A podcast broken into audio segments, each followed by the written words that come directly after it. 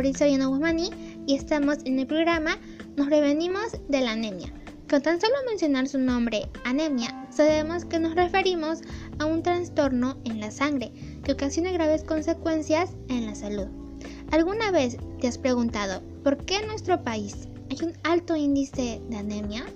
¿Cómo se produce y de qué manera se puede prevenir la anemia en nuestra familia y comunidad? Tranquilo, en esta oportunidad, en este mismo programa, podrás conseguir las respuestas de las preguntas planteadas. Explicaremos de manera detenida y concisa el problema de la anemia y además reconocerás si en tu familia o comunidad se presenta el riesgo de salud para que podamos prevenirla.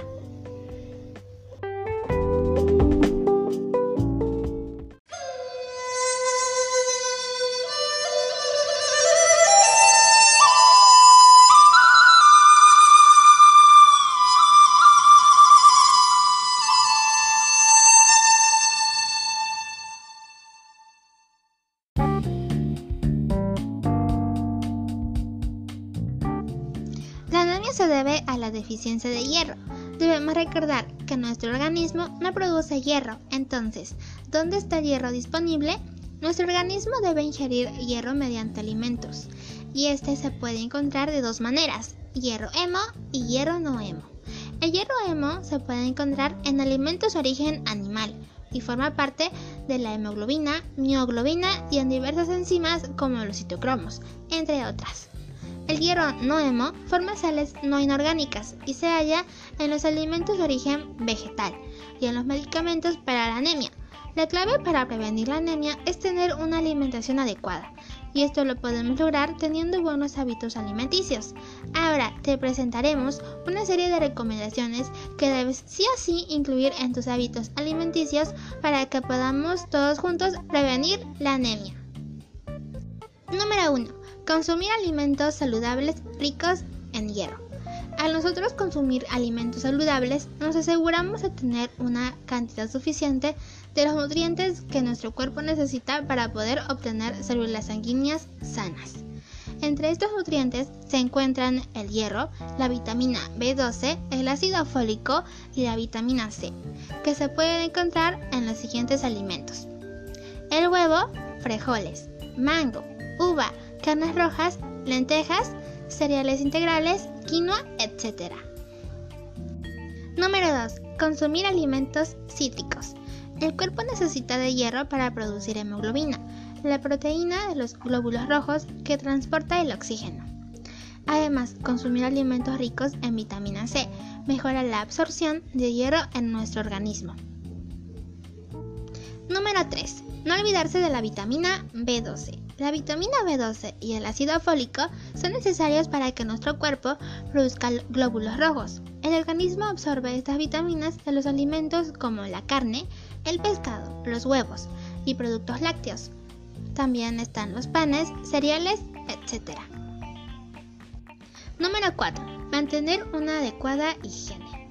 Así como es importante preparar recetas ricas en hierro, debemos tener en cuenta las prácticas de actividad física y los hábitos de higiene personal, diariamente o regularmente.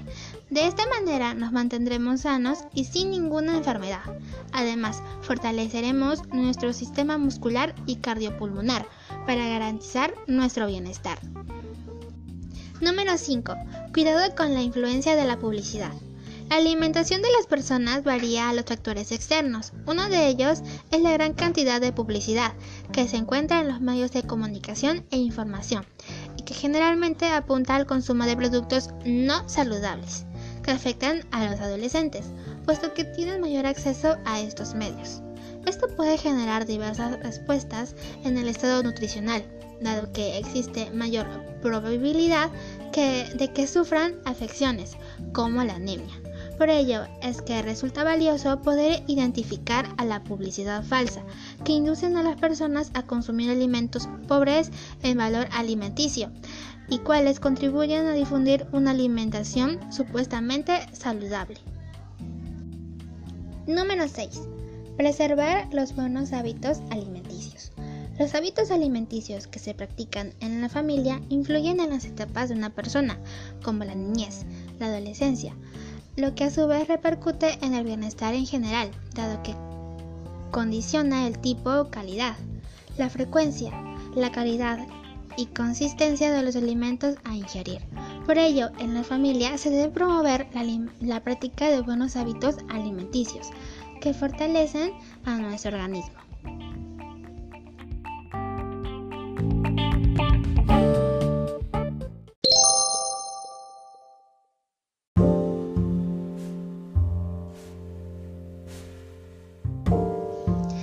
La prevención de la anemia en las personas tiene directos beneficios para nuestra salud y la cognición, pero también tiene beneficios en el entorno.